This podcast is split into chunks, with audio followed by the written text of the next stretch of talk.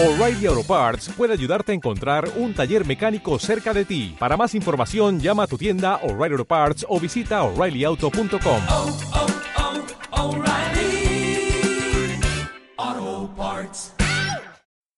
¿Cómo interpreta Google las keywords? En el vídeo anterior hablábamos sobre cómo Google ordena los resultados de búsqueda y sobre las fases por las que pasa una URL para aparecer puntuada en el ranking. Pero todavía no hemos hablado propiamente de consultas, así que vamos allá. Hoy, las keywords. Las keywords son las palabras o frases que introducen los usuarios en buscadores. Estas palabras se pueden clasificar de muchas formas diferentes, intención de búsqueda, estado del usuario, estructura semántica, etc. Todo esto lo veremos en un siguiente vídeo. A toda palabra clave se le asigna un volumen de búsqueda en función de la cantidad de veces que los usuarios realizan una consulta en Google.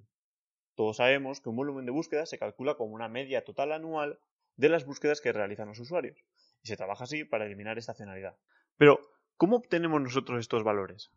Realmente, tanto nosotros, los usuarios, como las herramientas SEO, obtenemos los volúmenes de la misma fuente, Google AdWords, ya que el único motivo por el que Google nos proporciona algo tan valioso como la frecuencia de búsqueda de un término es simplemente para poder hacer extrapolaciones de costes y ganancias en campañas de Google AdWords. La única forma de acceder a estos valores es a través de Keyword Planner o de la API de Google AdWords, que también veremos cómo explotarla en el canal. Las grandes herramientas como Href o Senras tienen bases de datos tremendas con las palabras clave y los volúmenes almacenados. No sé exactamente qué información tienen ellos en sus bases de datos, pero sí sé la que tengo yo. A día de hoy yo tengo unos 11 millones de términos diferentes con sus volúmenes de búsquedas y demás información que da AdWords, como el CPC, la dificultad y la categoría a la que pertenecen. Este último es muy útil para clusterizar y ordenar resultados. Como digo, lo veremos más adelante en algunos vídeos sobre la explotación de esta API de AdWords. En el vídeo de hoy hablaremos sobre cómo Google detecta nuevas palabras clave e introduciremos lo que últimamente se ha convertido en una de mis pasiones. A grandes rasgos existen dos métodos principales para la obtención de palabras clave de cara a Google. La inserción de nuevas consultas en el buscador y el interés demostrado por los usuarios y la minería de datos. Primero vamos con el sencillo. Cada vez que un usuario realiza una consulta, Google la almacena como una nueva palabra clave y en función de la frecuencia de búsqueda realizará unas acciones u otras. Este es bastante fácil de entender y es el que todos tenemos en mente cuando pensamos en la generación de nuevas keywords. Existen otros métodos por los que Google es capaz de introducir nuevas palabras en sus bases de datos. Estos métodos se basan en el data mining y el NLP.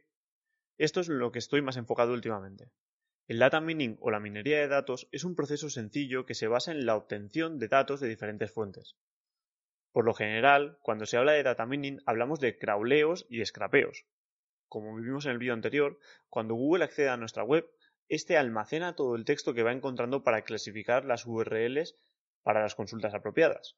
Existen formas offline de data mining como el escaneo de libros con el que Google sigue generando más listas de palabras clave. Sobre este concepto haré un vídeo próximamente ya que es muy interesante. Una vez Google tiene en su poder textos originales y de calidad, ejecuta diversos algoritmos de NLP. El NLP o Natural Language Processing es el campo del Machine Learning en el que analizamos, manipulamos y generamos lenguaje humano. Vaya tela, ¿no? Aquí me gustaría profundizar más adelante con dos series exclusivas de vídeos sobre Machine Learning y NLP, pero de momento no es necesario. Solo diré que a grandes rasgos el Machine Learning nos da la posibilidad de extrapolar decisiones a partir de un modelo de datos de entrenamiento. Es decir, si yo a mi modelo de ejemplo le proporciono textos correctamente escritos sobre zapatos, cuando le enseñe nuevos textos a este modelo, los algoritmos de Machine Learning serán capaces de decidir si los textos son de calidad o no. Esto os puede dar una idea de para qué Google practica el Machine Learning. Cuantos más textos sobre zapatos tenga procesados en su modelo de entrenamiento, más fácil será puntuar nuevos textos que aportemos.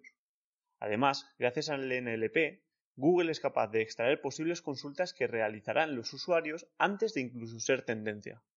Y os preguntaréis cómo. Pues vamos a ver un ejemplo. Con este simple código y utilizando librerías de algoritmia, vamos a extraer las palabras que por diferentes parámetros pueden ser consideradas palabras clave. Sencillo, ¿no? Pero el NLP va mucho más allá. Con este campo somos capaces de puntuar un texto, obtener sinónimos, traducciones, duplicidades, similitudes, errores gramaticales. En definitiva, nos da las llaves para puntuar el valor de un texto basado en lo que ya existe para Google. Como habéis podido comprobar, una keyword es mucho más que una palabra que se busca X veces en Google. Una keyword forma parte de algo más, forma parte de un concepto y un contexto.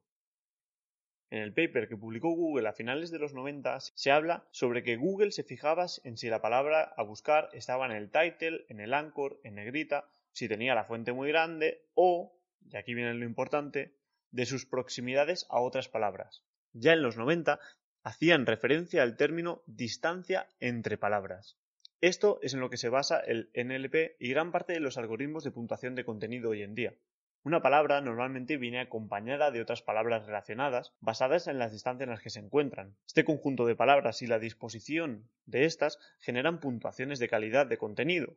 Y este campo del Machine Learning, el NLP, es el que utilizamos para medir cómo de bueno es ese contenido de cara a Google, por lo que es altamente importante que lo veamos a fondo en siguientes vídeos.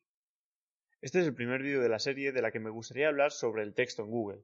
Y me gustaría hablar sobre muchas otras cosas, pero esto ya estaba quedando un poco largo. Así que, nos vemos en nada.